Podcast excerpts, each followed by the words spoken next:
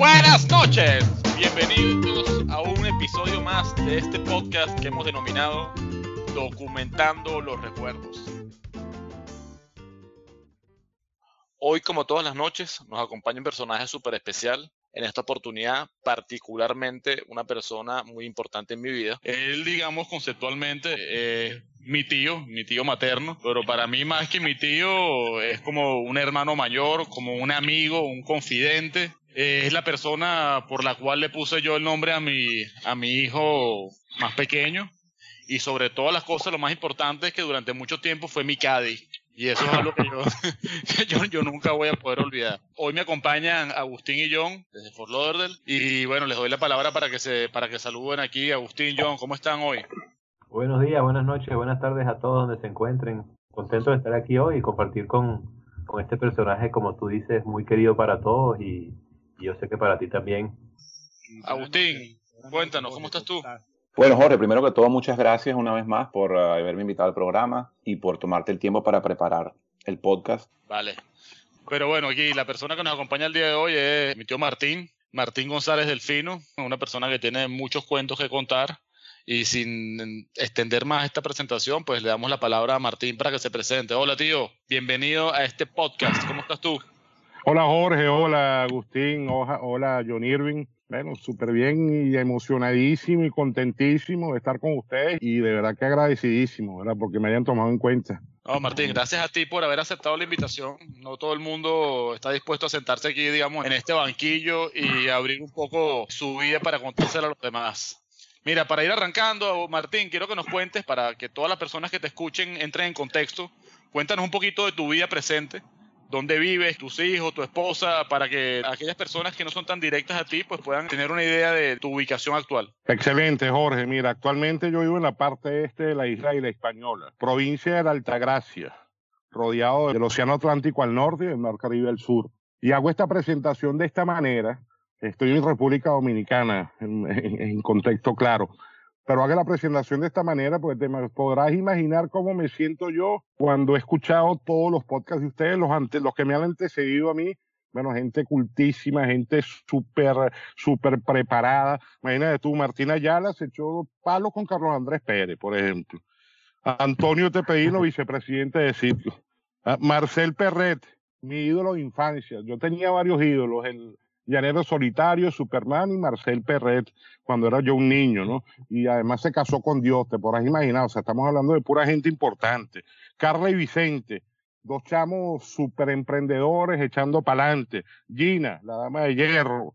Agustín Van que mejor digo el hijo de Arlín, porque el apellido es súper complicado la versión moderna de, de, Marcel, y Agustín Perre Gentil, bueno, nada más y nada menos que logró sentarme a mí aquí en la silla caliente, además es hijo de uno de los seres humanos que yo más quiero en este mundo, como lo es Johnny Perre Gentil. Así que para mí es un súper placer. Vivo en la República Dominicana, específicamente en la provincia de Altagracia y específicamente en Capcana. Gracias, Martín. Gracias por, tus palabras y por esa introducción. Bueno, sigo hablando un poquito de mí, ¿qué estoy haciendo? Bueno, lo que nunca he debido hacer, pero lo estoy haciendo. Es decir, nunca, nunca lo he debido hacer porque ya se van a enterar de algunas cosas más adelante. Pero yo actualmente tengo una empresa que diseña, estructura y además crea lo que son plataformas web para apuestas. Y después se enterarán por qué no debía ser, pero es. Además tengo la responsabilidad de gerenciar un establo del hipódromo, aquí quinto centenario, el hipódromo de Santo Domingo, en donde tengo unos caballitos allí. Además de eso, estoy escribiendo un libro, Jorge Andrés, y, tú sabes que es así, y me ha dado por eso, ¿no? Estoy escribiendo un libro maravilloso, un libro que tiene que ver con humor, un libro que tiene como nombre El buen humor resuelve dificultades y no solamente eh, son reflexiones con un poquito de humor, sino que además hay unos chistorretes ahí un poco al estilo de Jorge Andrés. Eso es una primicia, Martín, eso yo no lo sabía. Ya vamos a hablar de eso, porque el libro está súper súper adelantado. Por ejemplo, hoy fue a la gasolinera con Charon, y alguien me preguntaba, ¿y qué Charon? Gasolina que vamos a echar, pero en, en línea general, no sé si lo entendiste Jorge. ¿Qué echaron? Gasolina que vamos a echar una, en una gasolinera. En línea general además mi hijo precioso y que es mi, mi, mi, hijo, mi amigo, mi héroe, mi todo. Efraín nació en 1993, vive en Dallas. específicamente en Grapevine, trabaja en Ameritrade, un alto ejecutivo de una empresa eh, bien grande allá en los Estados Unidos, súper orgullosísimo de él. Felizmente casado con Gabriela Valarino, es mi segundo gobierno, pero bueno, felizmente casado aquí en mi segundo gobierno. Vivo con cinco mujeres, no se asusten, pero esa es mi vida. Vivo con cinco mujeres, Gabriela, Laura, que es mi hija adoptiva, Blanca Josefina, eh, Pimienta Elena y la tía Maritza. Cinco mujeres, Blanca Josefina y Pimienta Elena son mis dos perras. Y bueno, y esa es mi vida actualmente. Vivo rodeado del mar, rodeado de cosas buenas, rodeado de pura gente muy, muy próspera y gente bien importante, pero bueno, yo estoy ahí coleado, me colé allí. Y como yo decía cuando yo empecé, cuando yo pensé que iba a decir en la presentación, eh, bueno, si yo no hubiera cometido toda esa cantidad de errores que yo cometí en mi vida, no estaría hoy aquí, porque los errores fueron los que me trajeron hasta aquí. Así que esa es mi vida, en líneas generales, o sea, en, en, pocas palabras, esa es mi vida. Soy más feliz que nadie, eso sí lo puedo decir más feliz que nadie. ¿no? Bueno, Martín, muchísimas gracias por esa presentación y por esa y por todo lo que compartiste. Pues estoy de acuerdo contigo en el hecho de que sin los errores eh, no estaríamos aquí donde estamos y te felicito por ser tan valiente de vivir con cinco mujeres. Eso es lo primero que quiero decir, ¿no?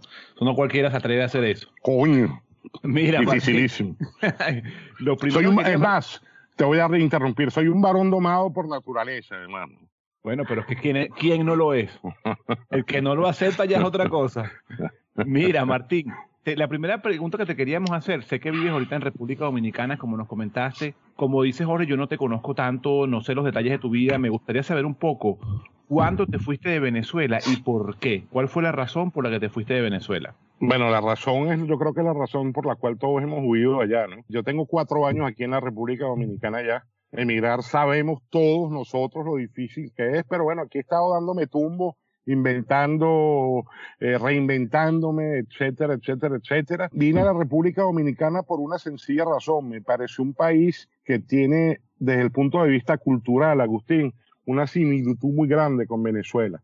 Aunque yo tengo un problema existencial grandísimo, te lo confieso y se los confieso a todos. Mira, yo soy venezolano, con cédula dominicana, pasaporte italiano, tengo un hijo americano, vivo en una isla llamada La Española, yo tengo que estar enredado, pero todas las noches duermo en Venezuela.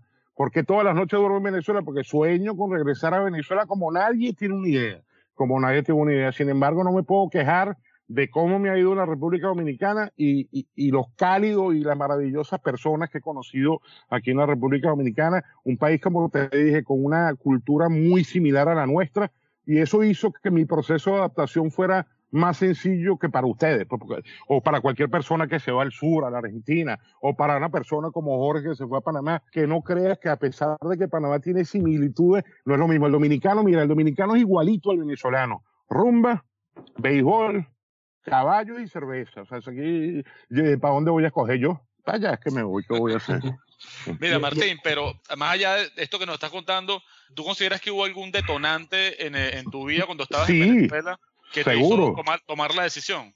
Seguro, bueno, me quitaron el celular dos veces. Después yo me fui a vivir a Margarita, la isla de Margarita.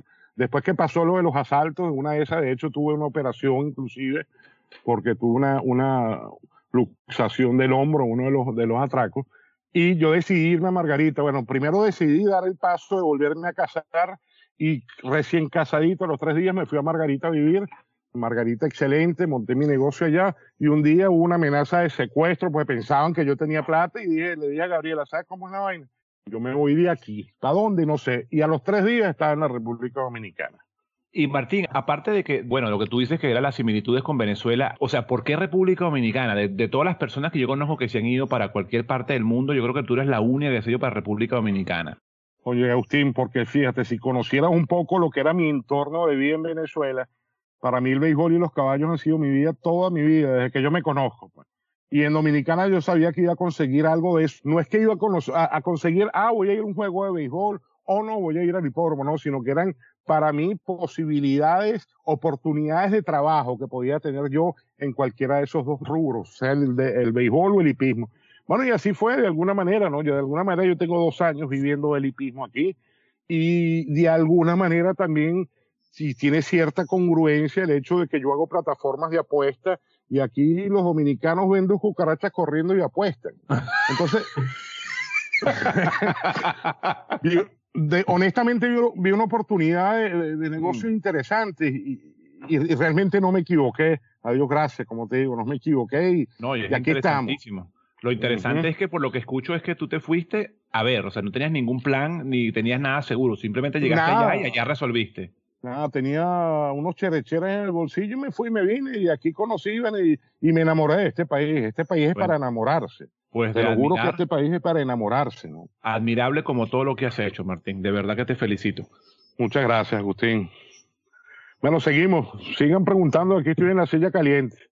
Oye, Si no- eh, Martín, yo me acuerdo cuando, cuando yo era chiquito, que fue lo que más conocí yo de ti, tú jugabas béisbol, bueno, softball allá en, en Playa Grande. Yo me acuerdo, las leyendas dicen que tú fuiste a probarte incluso con, con, con equipos en Estados Unidos, creo que eran los Rojos de Cincinnati, ¿no? No, los Eh, Medias Rojas de Boston. Yo Los Mediarrojas de Boston. Yo sabía que era, yo sabía que era algún rojo. Algo Aunque rojo le- rojito.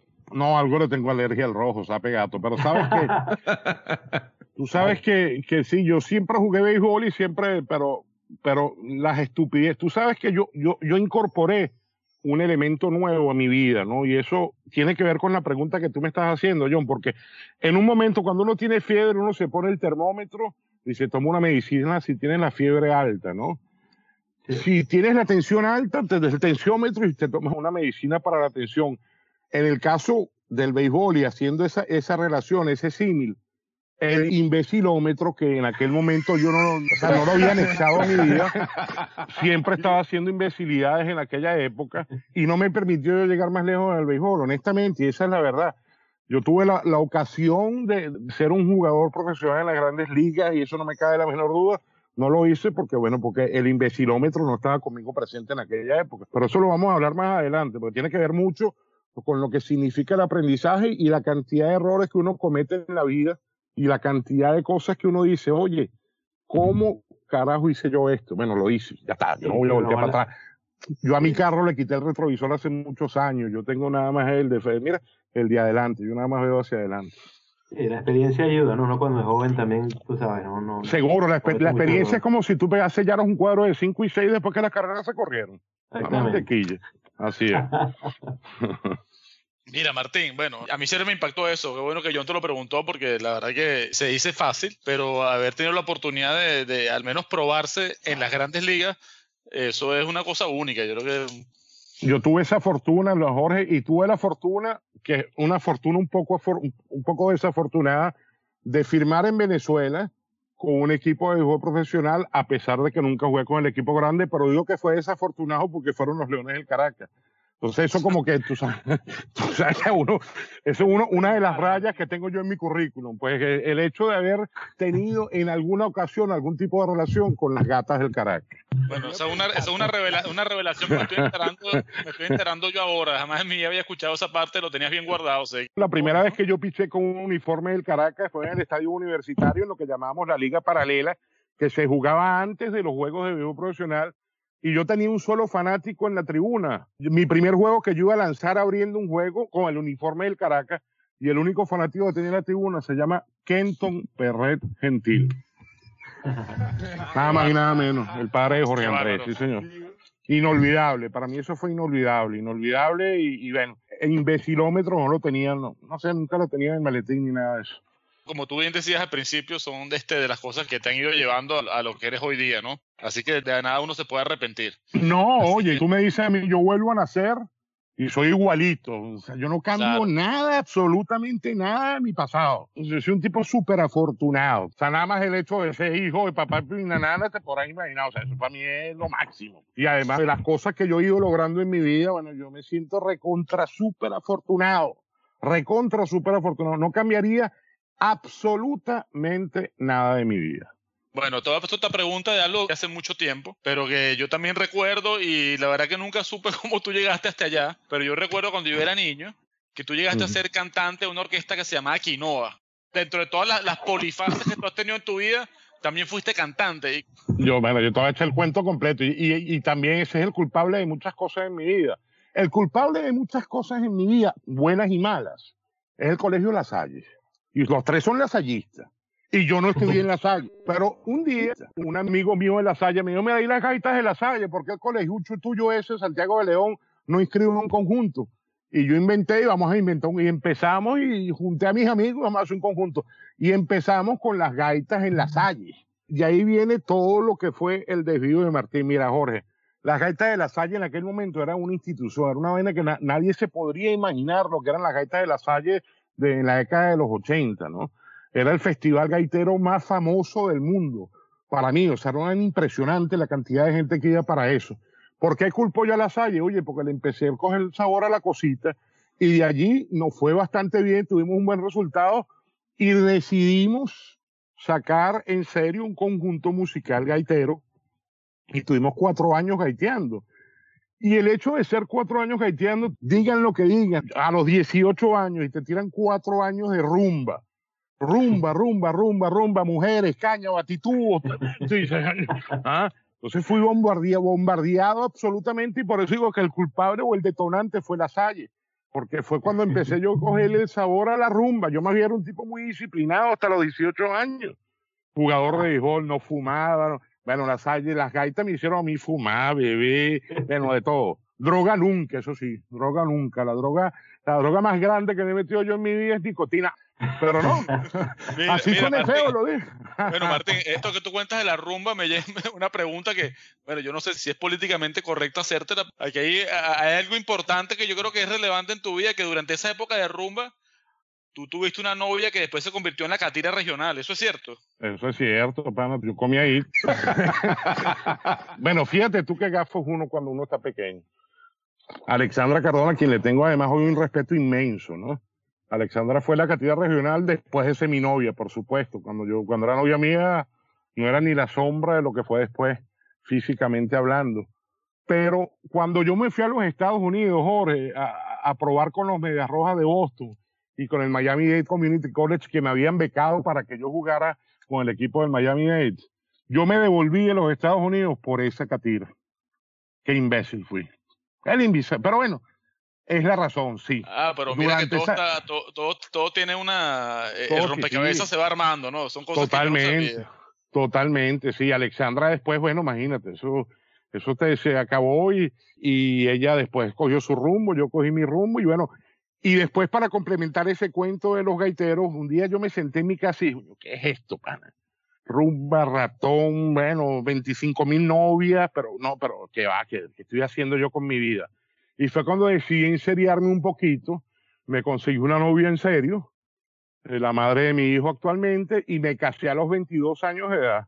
Otro error gravísimo, pero bueno, fue un error del cual también aprendí. Me casé sumamente joven y bueno, y pensé que esa era la solución para aquel desastre de vida que llevaba yo en ese momento, ¿no? Y bueno, con una mujer que en aquel momento era una mujer maravillosa y que actualmente sigo respetando, es la madre de mi hijo y la seguiré siempre respetando como la madre de mi hijo, una persona realmente que jamás me hubieran de mi boca hablar mal de, de esa persona, ¿no? Me divorcié luego de 14 años, pero me casé muy joven, me casé muy joven y todo tiene que ver, todo tiene que ver con esto, ¿no? La catira regional, la otra catira, esto, aquello, pa, pa, pa, pa, pero todo tiene una consecuencia y una causa. Debilidad, inmadurez, como la quieran llamar, pero todo tiene una causa, ¿no? Mira, Martín, increíble lo de las gaitas de la Salle, porque bueno, yo también, yo estudié en la Salle y yo me acuerdo de esa época de las gaitas de los 80, porque yo, yo empecé la Salle en, el año 84, 5, por ahí. Me acuerdo perfectamente de, como dices tú, de lo que significaba las gaitas de la Salle. Era emblemático. Sí, no, era un evento emblemático. las mejores gaitas de la Salle y las gaitas del Don Bosco, según me, lo que yo me no, Pero, y también cantamos en el Don Bosco, pero lo de la Salle fue algo, bueno, increíble. O sea, lo de la Salle era algo increíble. Para seguir con la pregunta, que pues tenemos miles de preguntas, ¿nos podrías contar un poquito sobre la Gaceta del Béisbol y tu faceta como locutor? Eso ya es cuando ya era una persona más seria y, me encanta que me toques ese tema, ¿verdad? Para mí eso fue un exitazo, un exitazo. Pero antes de la Gaceta vienen etapas que me llevan a mí a hacer la Gaceta y yo estoy seguro, y lo voy a decir y vamos a hablar de eso, porque tiene que ver con una pregunta que ustedes siempre le hacen a sus invitados la Gaceta del Béisbol es consecuencia de uno de los puntos de inflexión en mi vida. La Gaceta del Béisbol es consecuencia de un punto de inflexión que para mí yo creo que fue el detonante más grande que me ha pasado en mi vida para yo empezar a ser una persona exitosa. Y te voy a hablar de la Gaceta del Béisbol en su momento, pero quiero hablarte del punto de inflexión primero. Ok. y después hago la, la hilación, hago el link con la Gaceta del Béisbol. El hecho está, por supuesto que yo he tenido muchos puntos de inflexión en mi vida, el nacimiento de mi hijo fue para mí lo máximo, sin embargo no me hizo cambiar mucho mi conducta, me hizo cambiar mucho en quererlo a él como lo quiero desde que nació ese chamo, pues, que para mí es lo máximo. Pero el punto de inflexión, y yo le dije a Gabriela, yo no sé si voy a hablar de esto, pero sí lo voy a hacer. El punto de inflexión o, o el episodio o el detonante más grande que me hizo a mí ser lo que yo hoy en día soy, y yo no creo que no lo sabe ni Jorge Andrés, ojo, pero no importa, yo quiero, me quiero, digamos, quiero sacar eso que llevo adentro. Adelante, porque es la idea de este podcast. Fue una diferencia muy grande que tuve yo con mi papá y mi mamá. Hasta el punto que yo pasé un año de mi vida, un año de mi vida, sin pisar la casa de mis padres. Porque yo tenía prácticamente o moralmente prohibición de entrar a casa de mis padres. Por errores cometidos, por errores cometidos y graves que reconozco, etcétera. Y en ese momento, Agustín, John, Jorge, en ese momento, durante ese año, me pasaron a mí tantas cosas que lo único que yo decía todos los días de mi vida, cuando llegaba un domingo y, oye, deben estar todos en casa de mi papá, y llegaba otro domingo y oye, oye, no puedo llamar a mi papá. Pasé un año, un año, sin hablar con mi papá y mamá, que es los seres más especiales que he tenido yo en mi vida y a quien yo no me idolatro. Y ese año me sirvió a mí para yo decir, me voy a hacer todo lo humanamente posible para que de aquí en adelante, papá y nanana, que no se merecen todas las cosas malas que yo he hecho en mi vida, sino solamente cosas buenas. Única y exclusivamente sientan orgullo por cada una de las cosas que yo haré en mi vida de aquí en adelante. Y así fue. Y lo voy a echar el cuento final para no extenderme mucho en eso. En ese año yo me hice locutor, empecé a trabajar en radio y conseguí un trabajo donde yo transmitía juegos de béisbol de grandes ligas. Y me contrataron como comentarista de una transmisión de béisbol de grandes ligas con gente bien reconocida, por cierto, en aquel momento. Carlos Alberto Hidalgo, en fin, gente que, que estaba en el medio metido y yo me pude colar por allí. Y nosotros transmitíamos esos juegos, no sé si me están hablando, si estoy hablando más de la cuenta, pero yo lo que no quiero es que hayan filtros. Yo estoy hablando con toda la honestidad y sinceridad del caso, porque mi vida siempre ha sido así. Yo no, los filtros aquí no existen. Pero para echarte el cuento más corto, estoy una noche yo en un club que se llama el Club Venezuela, allá camino, a- eso era en Maripérez, creo, subiendo hacia Benevisión, Los Caobos específicamente. Había un clubcito que se llama el Club Venezuela ahí transmitían los juegos de Grandes Ligas. No es como hoy en día que cualquiera, en cualquier canal o cualquier medio se ven los juegos de Grandes Ligas, sino que ahí llegaba por una parabólica los señales de los juegos, los juegos de Grandes Ligas.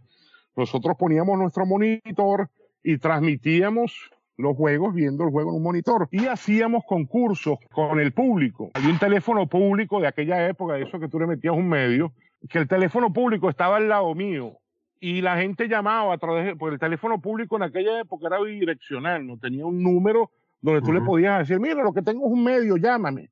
Y te llamaban. Bueno, ese teléfono público lo utilizábamos nosotros para que el fanático que estaba escuchando el juego, ¿verdad? Eh, llamara y participara. En una de estas, Jorge, y yo me erizo cada vez que echo este cuento, eh, estoy yo hablando, no sé si de cualquier cosa que estuviera ah, pasando en el juego, acción, y me dice el productor, tenemos una llamada al aire. Yo, ¿de quién? ¿Quién? ¿Cómo se llama el fanático? Jorge González Vallenilla. Cónchale. Coño. Mm. Yo ni sabía que mi papá me estaba escuchando. Bueno, me dan ganas de llorar, qué vaina. Uy, estoy a punto. Sí. No, es que estoy a punto, Martín, yo también. De verdad que es Mm. impresionante lo que estás contando. Y mi papá lo único que dijo fue, estoy orgulloso de ti, carajito. Y colgó. Ah, nada. Bueno, hasta ese momento, de ese día, hasta el sol de hoy, lo único que ha pasado por mi mente es darle satisfacciones a mis padres. Y ese día fue como si yo hubiera visto otra vez la vida, o sea, volvían a ser, me reencontré con las personas que yo más quería. Yo estoy seguro que eso, de todos estos detalles yo no lo sabía, que bueno, no sé, yo estaba más, más pequeño, ¿no? Pero estoy seguro que fuiste feliz tú y fue feliz también papá, pa, porque No, seguro, si yo, yo sufrí un año, imagínate lo que sufrieron papá y la nana. Claro, Sí, ¿ah? claro. Así que, bueno, como tú desde el principio comentaste, o sea, son lamentablemente, como tú mismo creaste el adjetivo, la invisibilidad, invisibilidad Exactamente. errores que se cometen en la vida, pero que hoy día te construyeron la persona que hoy eres, que de lo cual te tienes que sentir súper orgulloso por, no, por, no te imaginas. por miles, así miles de cosas. el éxito que así tiene mucho más sabor. Yo, me, yo soy un tipo exitoso y actualmente y, y lo digo sin, sin regodearme de nada, pero tiene más sabor porque viví muchas cosas difíciles en el camino. Muchísimas cosas difíciles provocadas por mí mismo, ¿no? Y Martín, y si yo puedo agregar algo a- al punto, primero haberte atrevido a hablar del tema, ya habla mucho de ti, ¿no? No Ahí está ladrando una de mis hijas. No cualquiera se atreve a prácticamente desnudarse de esa manera y, y de verdad que la admiración que te tenía pues subió como 10 escalones después de haber escuchado eso, ¿no? wow. Y lo más interesante de esto es que la gente que escucha este podcast, que espero sean muchas personas, van a aprender muchísimo, porque me recuerda, me identifico mucho, claro, yo en menor escala, de simplemente de cosas que hemos hecho que nos hacen aprender, que nos sacuden y que nos dan cierta vergüenza en su momento, pero que han formado la personalidad de las personas que somos hoy en este momento, ¿no? Seguro que sí, Agustín, seguro que sí, pero fíjate que verme desnudo a mí no es muy agradable, Agustín, pero fíjate.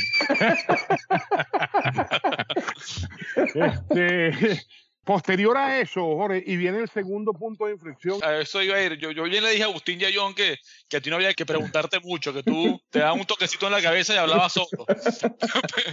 pero, pero bueno, pero te pregunto para seguir orientando el podcast, ¿no? Ya nos contaste este momento que determinante que cambió, que Absolutamente mi vida. Ese Ah, momento cambió absolutamente mi vida. antes y después en tu vida, pero estoy seguro que aparte de eso hubo varios más. Entonces, te invito a que nos cuentes un poco más sobre eso. ¿Qué otro momento en tu vida fue determinante que realmente definió a la persona que tú eres hoy? Claro, pero que tiene que ver con el anterior, es decir, todo es linkeado, todo tiene su razón de ser. Pero esto lo quiero hablar porque es parte de, de la formación que yo recibí en ese momento, ¿no? Posterior a eso, yo únicamente tenía como razón, bueno, vino mi divorcio, etcétera, ta, ta, ta, ta, me volví loco nuevamente con la rumba, ta, ta, ta. Ok.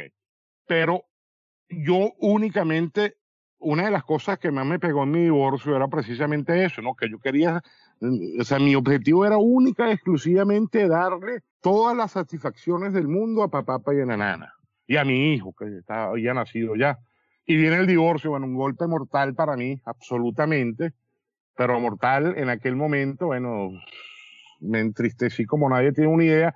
Y yo me sentía como, oye, imagínate tú, todos los González Delfino, que somos una familia bellísima, espectacular, con unos pilares y unos principios y unos valores que nos, que nos inculcaron nuestros padres. El único divorciado de la familia era Martín. Otra vez, la oveja negra, otra vez. Y eso me hizo sentir a mí, pero malísimo, malísimo, malísimo, malísimo, malísimo. Nadie tiene una idea en lo mal que yo me sentía, porque yo veía todos los domingos, llegaban todos a casa de mis padres, ¿verdad? Todos con su esposa, hasta, y yo solito. A veces podía llevar a mis hijos, a mi hijo, porque tenía, cada 15 días lo podía ver, etcétera, ¿no? Y viene el momento otra vez de decaer, porque no es caerse una sola vez, me caí varias veces, pero ya las, las otras caídas ya tenía, digamos, el aprendizaje de las anteriores.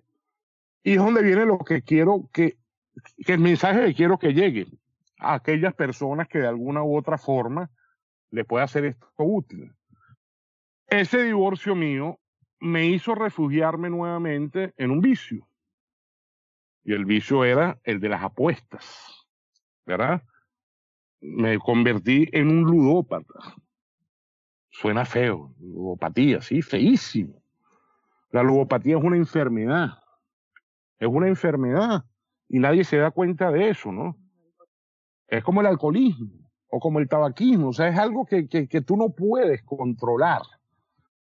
Pero como yo tenía ya aquellas caídas anteriores, yo dije, yo, yo tengo que hacer algo por esto, juro, y además que me conseguí un ángel que, que en aquel momento era mi novia, hoy en día es mi esposa, y ese ángel, que se llama María Gabriela Valarino, me dijo, imagínate, imagínate lo que yo puedo creer a María Gabriela. María Gabriela me conoció a mí mamando, loco y con miles de detalles como la ludopatía. Y esta mujer que tengo yo aquí a mi lado me dijo, existe una asociación llamada Jugadores Anónimos.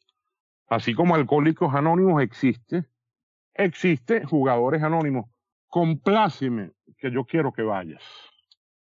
Imagínate tú lo que te estoy diciendo, ¿no? Wow, wow, wow. Imagínate aceptar uno que uno está enfermo, es decir, y, uy, que te lo diga tu novia y que tú digas, ¿qué es esto, pana? ¿Qué es esto? Y llegar al sitio. Y llegar a ese sitio y dar el pie de entrar a un sitio donde tú tienes que dar testimonios y donde se parabas en, un, en, un, en, un, en una tarima dar testimonios de por qué tú estabas ahí. Igualito que Alcohólicos Anónimos. Idéntico. Idéntico que Alcohólicos Anónimos. Y además encontrarte gente que te viera que, qué vergüenza, ¿no? Qué vergüenza. Bueno, total que para mí eso también fue mágico. Para, para mí jugadores anónimos fue lo que me terminó a mí de impulsar absolutamente en mi vida. O sea, yo tengo un agradecimiento como nadie tiene una idea con jugadores anónimos, nadie tiene una idea. Para mí eso fue mágico, mágico, absolutamente mágico. A pesar de que yo uno de los mandamientos lo rompí, porque los mandamientos de jugadores anónimos es apartarte absolutamente del medio de la apuesta. Yo me aparté del medio de la apuesta, ¿cómo no? Absolutamente. Y tú tenías que pararte un podio y decir, tengo 24 horas sin jugar, pácata. Y al día siguiente, y si recaías en el juego, tenías que decir, recaí, echar la historia, etcétera. Pero yo incumplí uno de los mandamientos y lo sigo incumpliendo. Yo sigo atado a las apuestas, pero del otro lado. Es decir, ahora la gente apuesta hacia donde yo estoy. Yo antes, yo era, yo antes perdía. Ahora, ahora la gente pierde conmigo. No sé si me explico y si entienden lo que es el símil. Lo que quiero decir, el mensaje que sí quiero dar es que jugadores anónimos, alcohólicos anónimos, toda esa, de hecho hay una que es para comp compradores anónimos, compradores compulsivos anónimos, se la va a recomendar a alguien. Todas esas asociaciones tienen en el fondo, no te imaginas el mensaje que tú no adentro y uno puede ver y que tú te das cuenta de los testimoniales de las demás personas y empiezas tú como a alimentarte de que, oye, yo no puedo seguir aquí. Bueno, esa era una de las cosas que quería compartir con ustedes porque para mí fue un momento también especial y no me avergüenzo de decir que estuve en Jugadores Anónimos y eso salvó mi vida. Eso salvó mi vida y hoy en día, hoy en día muchas cosas de las que yo he logrado en mi vida se las debo a ellos.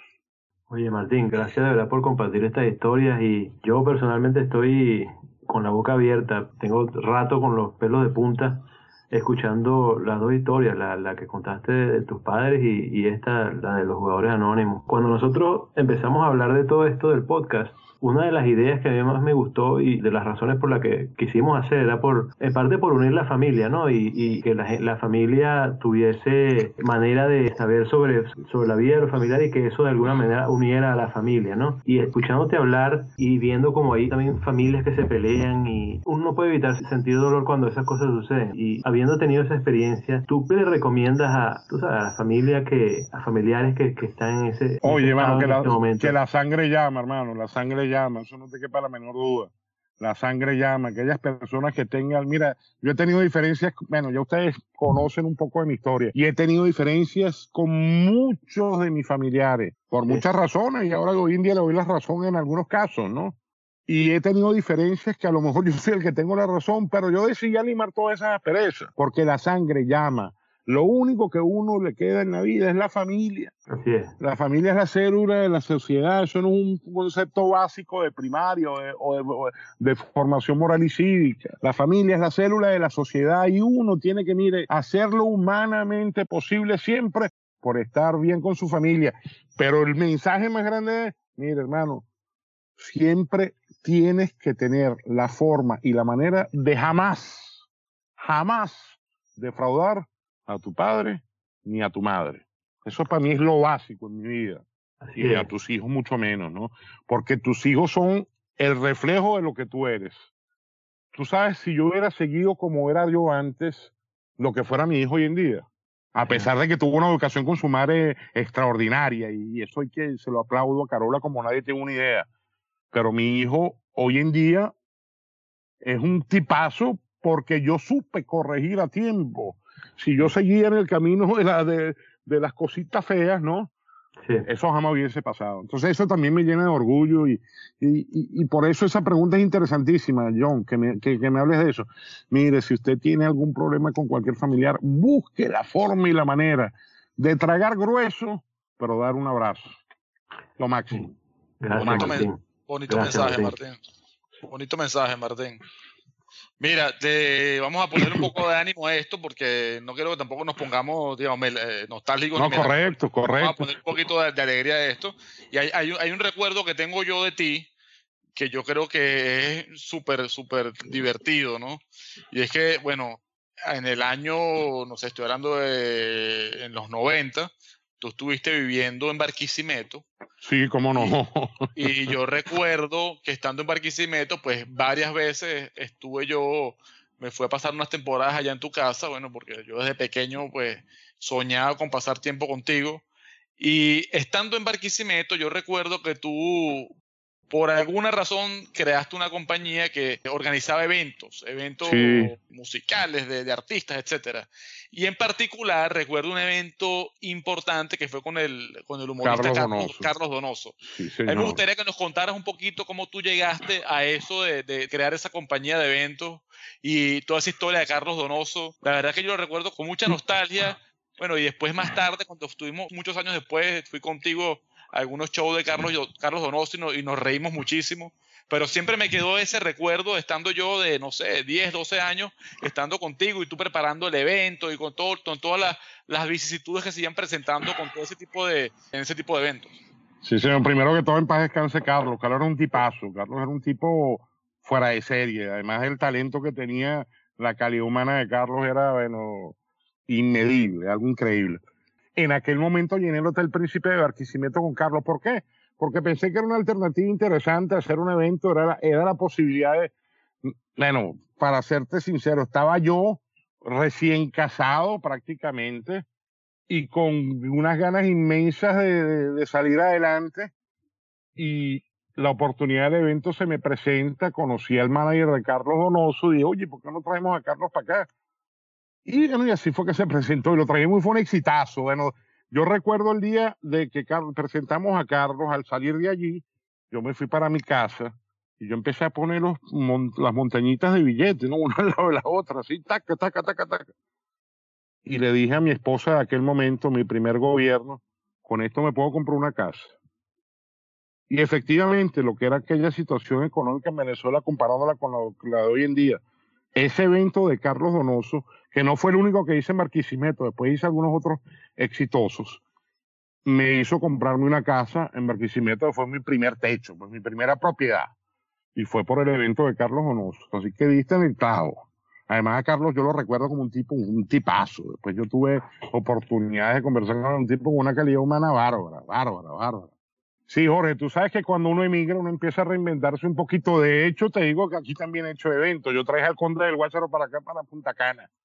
Y llenamos Punta Cana, llenamos eh, uno de los sitios de Punta Cana con el Conde del Guácharo. Conde del Guácharo en Capcana, te podrás imaginar. Bueno, bueno, fue en Punta Cana específicamente. ¿Cómo se llama el sitio? No recuerdo. La Choza en Punta Cana, sí. Y bueno, se me llenó eso de gente, se me llenó eso de gente, absolutamente. Y, y fue parte de mi aprendizaje aquí. Aquí me reinventé. Aquí yo he hecho de todo, como he hecho en toda y cada una de las cosas que, que he inventado en mi vida. Uno de esos eventos, bueno, fue, fue exitoso y, y me sirvió para que las alarmas no siguieran prendiéndose. Cuando uno emigra, uno empieza, las alarmas empiezan a prender. Se prenden porque uno dice, oye, me voy a comer lo poco que tengo y uno empieza a reinventarse un poquito, ¿no? Y yo creo que, que el Conde fue parte de ese, de ese reinvento y de volver a salir a flote en un país que no es el tuyo, ¿no? Eh, eh, Martín, déjame hacerte, bueno, primero que nada, otra vez, para quitarse el sombrero todo lo que estás contando y para seguir la misma línea de, de, bueno, de todas las cosas que has hecho en tu vida, voy a reenganchar con lo que estabas hablando antes, de que tú dijiste que, que te habías cambiado, primero que tienes que ser demasiado valiente para después haber contado el tema de, de, de juegos anónimos, de jugadores anónimos, y de haber seguido ligado de alguna manera con apuestas en internet pues, o, o en el otro lado, con, la- con las apuestas, pero recibiendo la plata hay que tener demasiado valor para hacer eso. Eh, te iba a pedir que nos cuentes un poquito de, de Lígalo, para seguir más o menos en todas las cosas que tú has hecho, que nos hables un poco también de, de eso y bueno, y para felicitarte por eso, ¿no? Seguro que sí. Gracias por hablarme de eso, Agustín, porque para mí ese es uno de mis orgullos más grandes que siento en mi vida. Lígalo hoy en día fue una marca que yo creé luego de todas las cosas que me pasaron. Y Lígalo hoy en día para mí es un orgullo inmenso. Una marca que ha crecido como nadie tiene una idea. Lígalo tuvo, tiene hoy en día eh, la, la oficialidad del Instituto Nacional de Hipódromos en Venezuela. O sea, el gobierno reconoció el trabajo hecho por nosotros, el gobierno hípico, ojo. Y de alguna u otra manera, aquí en, en, Santo Domingo también dimos a conocer esa marca y mantenemos un establo, que es el establo Lígalo, aquí en, la República Dominicana. Hoy en día tengo 11 caballos allí. Es otra de las cosas que hice yo aquí en Dominicana, que después de viejo saqué mi, mi licencia como entrenador de caballos aquí en la República Dominicana. Y todo tiene que ver con Lígalo de alguna forma, porque Lígalo es una plataforma de apuestas hípicas, no deportivas, hípicas, únicamente hípicas. Y a raíz de Lígalo surgieron nuevos negocios, ¿no? Gente que buscaba la asesoría nuestra para montar un negocio similar, que buscaba nuestro departamento de ingenieros de sistemas para diseñar plataformas de apuestas. Y hoy en día, y eso se lo suelto como premisa, tengo en una licitación que vamos a presentar la semana que viene, la posibilidad de crearles a, a, partir del Hígalo la plataforma de apuestas online del hipódromo quinto centenario aquí en la República Dominicana. Eso para mí es bueno, un, bueno, una notición y ojalá podamos tener éxito allí, porque para mí sería como la guinda del helado, ¿no? En lo que ha sido el, el, el, el camino del Hígalo desde hace siete años para acá. Éramos una empresa pequeñita, llegamos a tener 56 empleados, y aquí estamos, y aquí estamos tratando de, de, con la situación de Venezuela, seguir y seguir y seguir y seguir, tratando de, de mantener la, la, marca a flote tanto en Venezuela y ahora que tenemos alguna, algunas alianzas con empresas costarricenses, y bueno, y si se nos da aquí lo de la República Dominicana con el hipódromo, sería para nosotros la guinda del helado. Pero me, me, me tocaste el tema que bueno, que más me apasiona Wow, Martín, Y, y, la verdad es que me quito el sombrero porque 56 empleados no es mamadera de gallo. O sea, yo nunca imaginé que era tan, tan, o sea, tan grande, pues, porque estás ofreciendo una cantidad de empleo. O sea, no es, no es un detallito de lo que estamos hablando, ¿no? Es correcto. Te, nada más te he hecho el cuento. En este momento, mi plataforma tiene 256 mil usuarios registrados. ¿Cuánto? Increíble. 256 mil. No, cuarto, de millón, cuarto de millón de personas. Increíble, Martín, de verdad que te felicito. Bueno, ¿qué te puedo decir? Ahora te, te, te, digo, Agustín, John y Jorge, ha sido un trabajo arduo y con un equipo grandísimo, maravilloso de gente. No ha sido, no ha, sido Martín, ha sido un equipazo que tengo yo, un, pero un recontra super equipo. Pero lo que te quería decir como mensaje es, esto que está pasando ahorita, estos 256 mil usuarios, esta, este éxito de alguna forma que me tomen en cuenta para plataformas de, de otra gente que está, que son, que son gigantes. Es consecuencia toda, absolutamente toda, de los errores y las caídas del pasado. Así es, qué orgullo. y, no, nosotros que escorchamos una, una champaña la semana pasada porque llevamos 50 descargas, Martín. y pero para adelante, así estaba yo cuando yo empecé el, teníamos siete usuarios y yo, bueno, yo, y, seguimos subiendo y subiendo. Bueno, constancia, constancia, disciplina y constancia. Así es, Martín. Oye, te quería preguntar sobre el libro que estaba hablando más temprano en la entrevista. Ajá. Que nos hablara de qué se trata y, y bueno, qué planes tienes, cuándo lo piensa lanzar al público y, y más o menos cuál es el plan. ¿Y dónde lo puedo comprar, Martín? Mi plan era diciembre, pero creo que las cosas se me, se me atrasaron un poco. La pandemia me, me, me mató muchísimo, aunque me dio tiempo para trabajar en él. Ahorita tengo 190 y pico de páginas, ¿no? Son reflexiones de la vida, no, no es un libro de autoayuda, porque es mentira, pero sí son reflexiones de vida linkeadas con humor, de alguna forma, de alguna manera, o sea, esa experiencia de que tú fuiste a la bomba de gasolina, concharon y, y, entonces de ahí saco, de alguna forma saco, saco una reflexión de ese chiste es estúpido, es gafo, pero, pero tiene un mensaje al final. Es, es interesante y no quiero adelantar nada porque mira, okay, okay, tú no te okay. imaginas lo que a mí, lo que me apasiona escribir. Yo, yo creo que desde, desde muchachito, ¿no? Y ahora escribo de alguna forma con un poquito más de experiencia, o sea, el sueño de cualquier ser humano. Imagínate tú que te retrasen 30 años de tu vida, pero que no te quiten la experiencia que tienes hoy en día, ¿no? Es el sueño de cualquier ser humano. Imagínate yo con 20 años con la experiencia que tengo hoy. Bueno, de alguna forma eso es lo que estoy reflejando en el, en, en el libro, pero con humor, suelto un chiste de vez en cuando, chistes gafos, pero chistes gafos que a la gente se ríen. O sea, yo les voy a hacer una pregunta a ustedes, por ejemplo. Ah. ¿Cuál es el animal que tiene más dientes? El no tiburón. Sé. No diga, diga, usted, usted suelto. El cocodrilo. El ratón Pérez, hermano.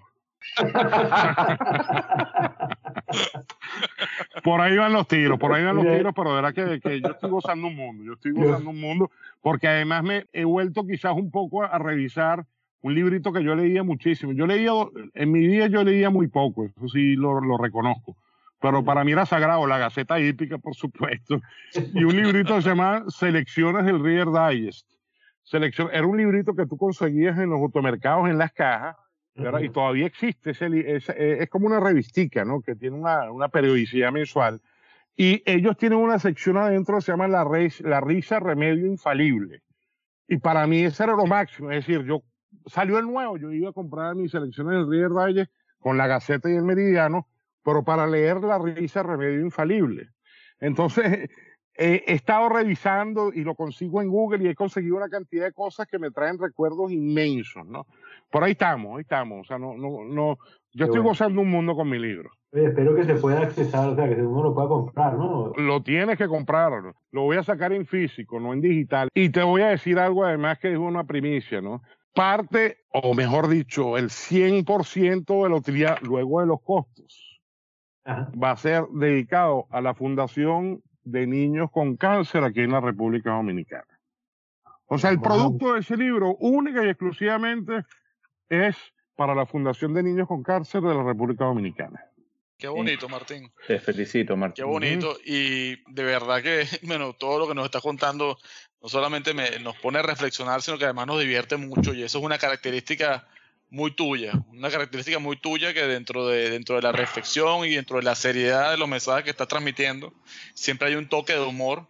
Y creo que lo vas a reflejar de una manera muy, muy clara en este libro que estás redactando, mandando mensajes, pero siempre con un toque de humor, muy al Eso estilo es. de, digamos, de las ironías que pone un, un, humorista de la talla de Laureano Márquez. No, seguro, cuando, seguro. Cuando transmitiendo un mensaje muy profundo, hace sonreír a la gente, por generando, digamos, es, esas disonancias mentales que te hacen reír, pero que te hacen también pensar, ¿no?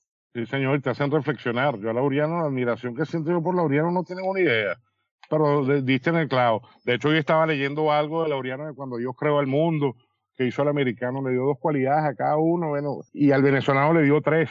Bueno, la verdad que el, el norteamericano es organizado y, y, sistemático. El japonés es muy trabajador y se, le da dos cualidades a cada uno de los, cuando él crea el mundo, ¿no? Y al venezolano le dio tres cualidades. Inteligente, honesto y chavista. Cuando hace esa repartición, dice uno de los, de los ángeles le dice, oye, para el venezolano le diste tres cualidades. Y Dios dice, oye, pero yo no puedo quitarle ninguna cualidad. Déjame ver cómo yo arreglo este entuerto, ¿no? Y dice, vamos a arreglarlo de la siguiente manera. A los venezolanos van a tener dos cualidades. De las tres que les di, nada más pueden tener dos en común. El venezolano que es chavista y honesto no puede ser inteligente el que es inteligente y chavista no puede ser de ningún modo honesto. Y el venezolano, que es verdaderamente inteligente y honesto, jamás podrá ser chavista. Resume la realidad de Venezuela. Es correcto, resume la realidad de Venezuela. Y yo no estoy hiriendo susceptibilidades de nadie aquí. Si alguien tiene af afiliaciones políticas o, le, o defiende lo que está pasando en Venezuela, bueno, yo no estoy hablando de eso. Estoy hablando que el artículo del señor Laureano Márquez me pareció una maravilla porque habla precisamente, da un mensaje con humor. Y eso es precisamente lo que me ha inspirado a mí para yo escribir mi librito que estoy loco porque lo saquemos al aire. Bueno, y nosotros esperando que eso salga para que nos llegue a las manos y disfrutar de eso, Martín. Mira, ya para ir cerrando este podcast, Martín, hay una pregunta que nunca dejamos de hacer a todos los invitados que tenemos aquí en esta, en esta reunión, y es que, que nos gusta conocer su opinión sobre esta iniciativa del podcast, ¿no? Entonces nos gusta escuchar de las personas que están con nosotros aquí su opinión sobre esto y te agradezco que, que nos des tu percepción sobre esta iniciativa. Seguro que sí, Jorge. Tú sabes que yo soy seguidor de todo lo que tú hagas, porque tú no sabes el, amor que siento yo por ti. Pero esto me pareció una iniciativa genial. Ahora, si le preguntas a Martín González Delfino, ¿qué es un podcast? Un podcast es un medio de comunicación que distribuye un contenido vía internet a través de, de una emisión de algo, ¿no? Eso es un podcast y eso es lo que ustedes están haciendo. Es un medio de comunicación que emite, bien sea por audio o video, a través de internet, con un sistema de redifusión, un contenido, ¿verdad? El contenido en este caso de ustedes es un contenido bien familiar, pero que de alguna u otra forma pienso yo que va más allá de lo familiar, porque escuchar a un Antonio Tepedino hablar de su experiencia, a cualquier ser humano en el mundo lo alimenta, ¿no? Escuchar a Gina con la cantidad de cosas que ella en su vida ha podido pasar a cualquier ser humano, no solamente a la familia, lo alimenta. Escuchar las historias del hijo de Arlene, escuchar a este muchacho, el chef, que a mí me impresionó, a mí me impresionó lo que, lo que es este, el hijo de, de Janine, la forma como ese muchacho se desenvuelve y, lo bien que, que, se expresa. Todo eso son contenidos que va más allá de la familia. Le estás preguntando a Martín González Delfino, ¿verdad? Escuchar a Marcel, mi ídolo de infancia. Por cierto, Marcel, si estás escuchando esto, tú no te imaginas el cariño que siento yo por ti. No te lo imaginas. Y desde aquí te mando un abrazo inmenso a Marcel Perregentil. Bueno, para mí era un ídolo. El tipo se pintaba con spray los zapatos de goma para ponerlos negros y hice para la fiesta en smoking. Ahora, yo, yo soy de los que y es así. Era mi ídolo, el tipo era mi ídolo. Ahora, le estás preguntando, Martín, excelente, Caco, de verdad que es esto que va más allá de lo que es la familia. Es un contenido, este contenido de Martín del día de hoy, para muchos puede tener valor sin que sean familia. Otros agarrarán y dicen, Martín es un pedazo de loco.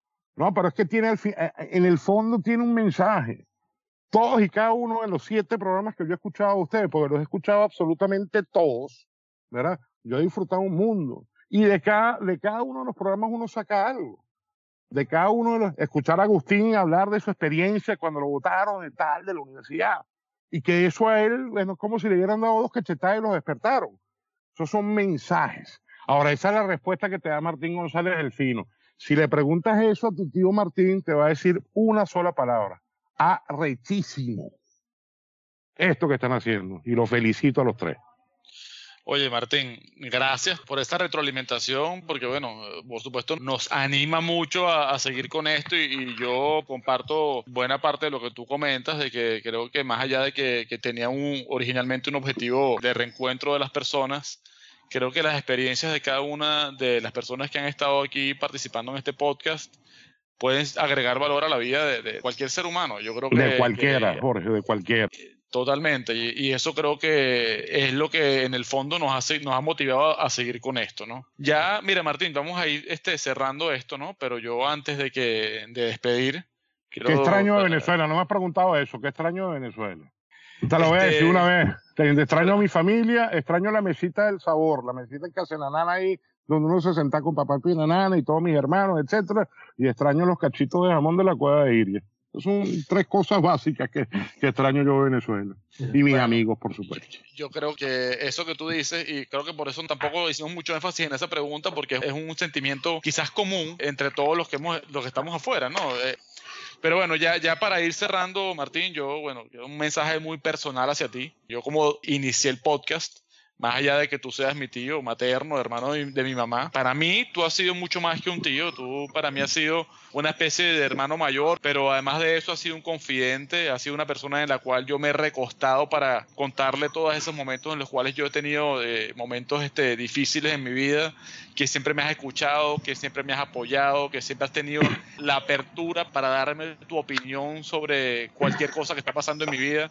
Extraño, como tú no tienes una idea, cada vez que, eh, cada momento en el cual, en aquella época donde tú vivías en Margarita, yo estaba todavía de nuevo. Los roncitos, los roncitos. Con, con, Joana o recién casado, iba allá y nos sentábamos en una mesa, tú y yo conversábamos cuatro, cinco, seis, siete horas y bueno, ahí descosíamos cualquier cantidad de, de ideas en las vías amanecíamos como amanecíamos exactamente. am, am, amanecíamos pero amanecíamos también con el espíritu limpio no después de haber sacado todas las cosas que teníamos por dentro y eso eso es algo que es difícil lograr con una persona y, y definitivamente yo contigo lo tenía y eso es una de las cosas que yo que yo añoro de poder tenerte cerca poder compartir contigo.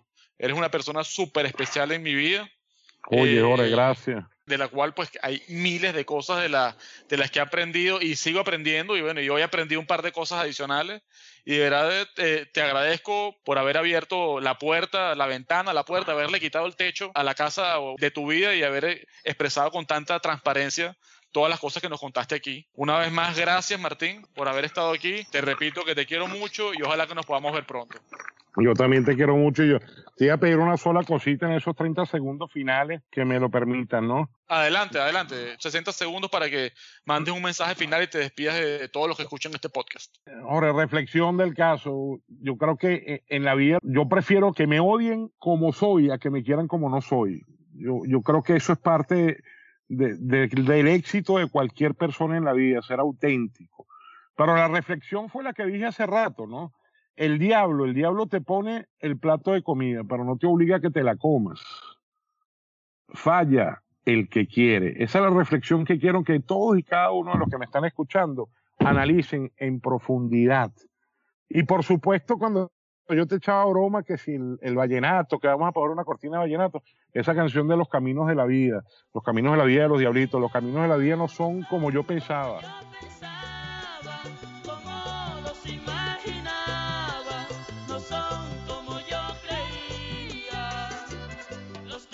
Andar la vida es difícil. Y, esa, y ese vallenato tiene mensajes. Y a lo mejor este podcast, que a lo mejor es más chabacano y ordinario o más coloquial que cualquiera de los otros, también lleva su mensaje en el fondo. Y esa es parte de la reflexión. De verdad que agradecidísimo, Jorge. Súper agradecido por tus palabras. Agradecidísimo con Johnny. Hoy para mí fue un día súper especial. Tuve la oportunidad, el honor de ver a Johnny Perré Gentil y a Marisela la segunda versión de Papá Pinanana para mí, porque yo los adoro, ese para ellos los adoro, los adoro, los adoro. Y para mí un día es súper especial haber conversado con Agustín, contigo, con John. Bueno, yo gozo un mundo. Así que bueno, agradecido de verdad y quiero despedirme como lo hiciera yo en un programa de radio, ¿no?